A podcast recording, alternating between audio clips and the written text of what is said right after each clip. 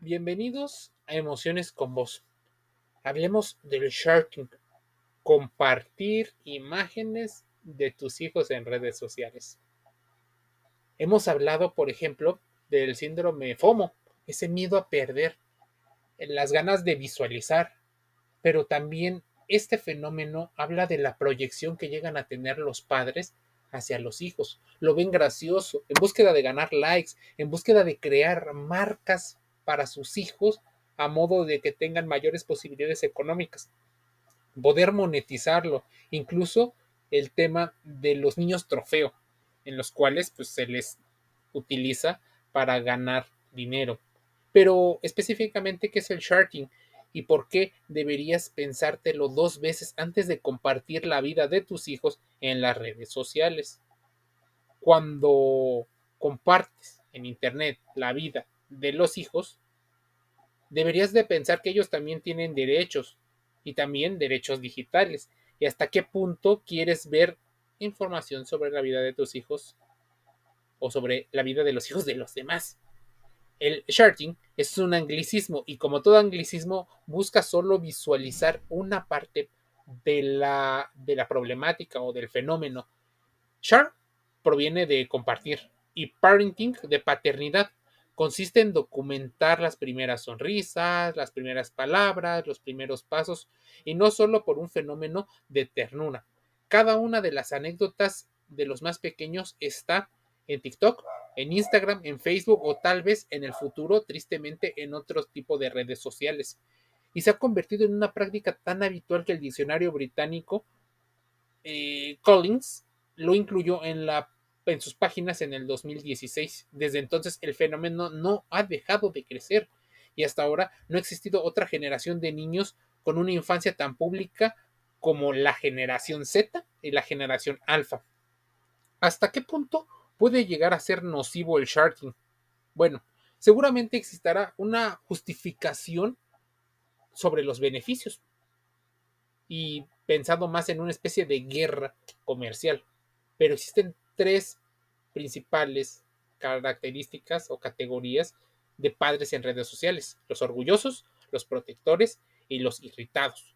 Los primeros, los orgullosos, son aquellos a quienes les encantaría que sus contactos supieran mucho o todo sobre sus hijos y se encargan de hacerlo público en cada anécdota a través de las redes sociales. De hecho, la red social es una especie de extensión de diario personal. Me encantaría, dicen algunos, publicar lo que ocurre con mi niño en Facebook, en Instagram. Me encanta que mis amigos y familiares las comenten y hagan clic en me gusta. Me gusta que el niño sea visualizado. Muchos padres disfrutan comentando y haciendo like en las fotos de los hijos de los compañeros o amigos. A muchos les parece increíble que puedan sentirse parte de sus vidas estando a muchos kilómetros de distancia o realmente no teniendo una conexión real. Están las categorías de los padres eh, protectores de la privacidad, no menos orgullosos de sus hijos, pero mucho más cautelosos a la hora de publicar imágenes, porque tú sabes que digitalmente también tendrían derechos a la privacidad, pero como ellos no pueden elegir, porque tal vez algunos son muy pequeños, se vuelve algo complicado. Muchas veces los padres ignoran el derecho a la privacidad que cualquier otra persona llega a tener. Siendo tan pequeño, su capacidad de comprensión sobre lo que es eso es muchísimo menor a la del adulto. Y de hecho, creemos que el adulto tiene pleno uso de conciencia para darse cuenta de los derechos y de la privacidad que pueden llegar a tener sus propios hijos. Los ven una, como una especie de, de uno mismo, de una misma unidad familiar, pero individualmente son diferentes personas. Así que son los padres los que no han logrado separar individualmente o psicológicamente al hijo, porque el hijo no es una extensión de ti, no es una versión pequeña o una versión mini de ti. Mira, existe una huella digital. Más de la mitad de las personas entrevistadas por una agencia declararon que piensan que a sus hijos les parecerá bien que compartan sus fotos en redes y solamente el 15% les preocupa lo que piensen los niños dentro de unos años de sus fotos. La Sociedad Nacional para la Prevención de la Crueldad contra los Niños en Reino Unido advierte que cada vez que una foto o video es publicado se crea una huella digital del niño que puede seguirlo en su vida adulta. Siempre es importante pedirle permiso al niño antes de publicar. Lo más probable es que sea difícil porque el niño no tiene esa comprensión o tal vez se deje influenciar por lo que está viendo como un fenómeno social, incluso de los influencers y de fenómenos de trabajo. Así que una de las respuestas más claras es no compartas fotografías de los pequeños y ni siquiera de sus colegios o donde se divierten, no solo para evitar fraudes o algunos problemas, sino por un tema incluso hasta de vergüenza porque no se sientan cómodos con la imagen que tenían cuando eran niños. Con el desarrollo de las nuevas tecnologías se ha instaurado nuevas formas de relacionarse. Las redes sociales hoy son el marketplace o el centro comercial casi casi en el cual la gente convive. Es la plaza pública pero ahora la plaza digital, y se utilizan como un canal de expresión para compartir imágenes de la vida familiar. La frecuente práctica del sharing, que se refiere al acto de compartir imágenes o videos de los menores de edad, ha causado un revuelo, pero muchas personas dan su propia opinión sobre lo que ellos creen. Difícilmente se ponen a pensar en qué pueden llegar a opinar y las consecuencias que va a traer en la generación. Incluso algunos padres atentan contra la protección de datos del menor de edad, comprometiendo su privacidad. Además, en la mayoría de ocasiones no cuentan ni siquiera con el consentimiento del menor.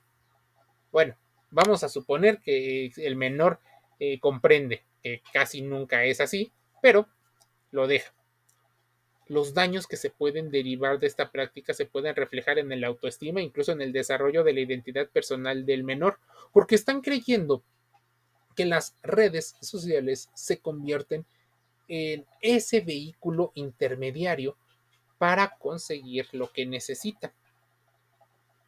Por ello, resulta crucial la información sobre el uso de redes sociales y de privacidad por parte de la educación digital que tienen los padres. Pero claro, se dejarán guiar muchas veces que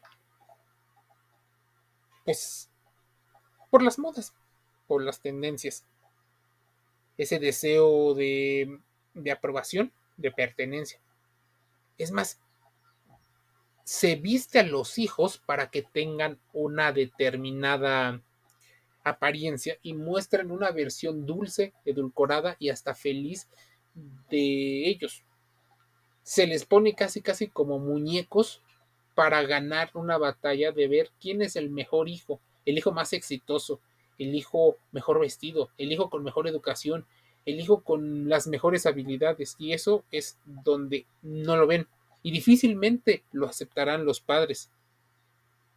Piénsatelo dos veces antes de hacerlo. Y si pides una recomendación, probablemente la mayoría de las personas te diga que no, que no debería. La revelación de datos personales, el daño a la intimidad, incluso la mercantilización de la imagen son algunos de los riesgos. Es más, si tú no has estado involucrado en los comerciales de las marcas, ellos te hacen firmar como padre tutor, acerca, te hacen firmar un contrato de confidencialidad y de que cedes una parte de los derechos de imagen este, de tus hijos, a modo de que ellos puedan explotarlo. Pero su primera imagen ya está en internet. La han subido con su padre o su madre, que emocionados con el nacimiento inminente han querido compartir, por ejemplo, la ecografía con todos sus seguidores y contactos. También el último video puede ser parte de las situaciones de la familia. Mira, muchas personas de la que también llaman generación T, que es a partir del 2010, o sea, la generación tecnológica o nativos digitales, nos guste o no, nos asusta mucho que exista esta información. del riesgo de exponer los datos a dañar la imagen.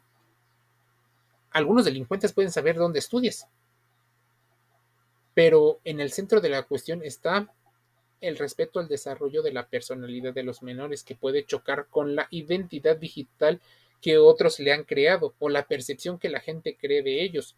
Así, por ejemplo, si el padre o la madre sube a Instagram una rabieta de su hijo u otra situación embarazosa o íntima, puede originar un conflicto cuando éste llegue a tener el grado de conciencia y sea que sea consciente de los efectos de su entorno. ¿Cómo lo perciben? Lo van a percibir tal vez como el niño tirano, o como el niño berrinchudo, o como el niño que no se le pone reglas, o el que... Bueno, vaya a saber la opinión que tienen los demás del propio niño. Cuando hay niños, hay más likes. Hay un negocio detrás de la infancia y de los negocios de la maternidad. Muchas veces esto se sabe en el mundo de los negocios, pero difícilmente lo saben los padres, porque ellos creen que es un inocente selfie para mostrar a los seguidores algo. Pasa igual si pones una selfie o una foto de una mascota, son contenidos más llamativos, tienden a ser más aceptados por las comunidades. Por ello, no duda en que se esté mercantilizando la imagen, se está capitalizando el interés que generan porque cuantos más likes y comentarios tengan, más atractivos han de ser para las marcas que quieren colocar sus productos ahí. Falta regulación y la publicidad online que implica hacia menores de edad muchas veces es juzgada, pero encuentran los huecos legales para hacer de las suyas.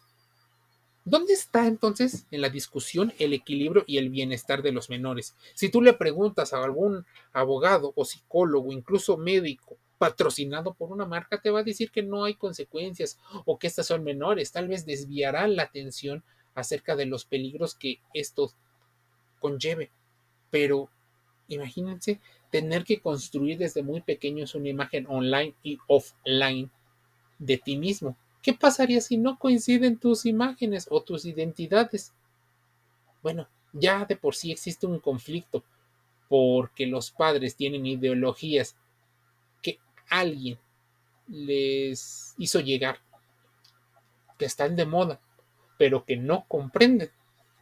Ahora imagínate con el sharking, la sobreexposición a la que vemos sometidos a varios hijos en las redes sociales por parte de los mismos padres que obviamente ingenuos no saben ni siquiera lo que están compartiendo y las consecuencias. Se está documentando y puede ser incluso utilizado hasta por pederastas y pedófilos, pero por marcas que te quieran vender. ¿Te has preguntado por qué te llegan anuncios de marcas de alimentos o croquetas para mascotas? Bueno, porque se están analizando tus publicaciones en redes sociales. Mira, problemas psicológicos para el niño y problemas de seguridad. Un niño tiene reconocido el mismo derecho al olvido y a la privacidad que un adulto. De hecho, la propia UNICEF lamenta el hecho de que el shorting se esté volviendo cada vez en la norma y que se esté perdiendo parte de las consecuencias sociales de estar exponiendo tu propia vida. ¿Por qué expones tu vida? ¿Por qué expones la vida de otras personas? Ya te dije que hay una parte de FOMO, de sentido de pertenencia, de realización. El afectar a los niños hasta este punto, en el que en la sociedad uno de cada cuatro niños se sienten avergonzados, tristes, ansiosos y hasta preocupados por lo que sus padres comparten sobre ellos. Ya sucedía antes de las redes sociales, donde los padres imprudentemente hablaban de las historias y les parecía esto muy inocente y algo que hasta deberías de naturalizar. Algunas personas lo pueden hacer, pero otras, por supuesto, son situaciones que les hacen saber a los padres que no están de acuerdo, pero los padres siguen empersinados en hacerlo. ¿Riesgos de sufrir un fraude en el futuro? Imagínense qué pasaría que tomen tu imagen y la pongan en un escáner de retina o en un escáner de, de cara o de rostro. Tu rostro puede seguir y verse muy parecido. Inteligencia artificial utilice una especie de rejuvenecimiento y ponerlo y podrías parecerte muchísimo.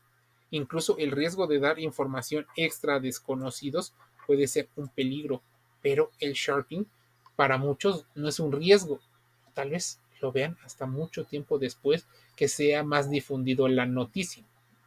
Así, estaremos viendo cómo va creciendo todo esto. Sharking y emocionalmente el compartir nuestras imágenes o las imágenes de nuestros hijos. Emociones con vos, el podcast gratis en Spotify, en YouTube, en Google Podcast, en Amazon Music Audibles y otros canales. Te envío un saludo y nos escuchamos el día de mañana.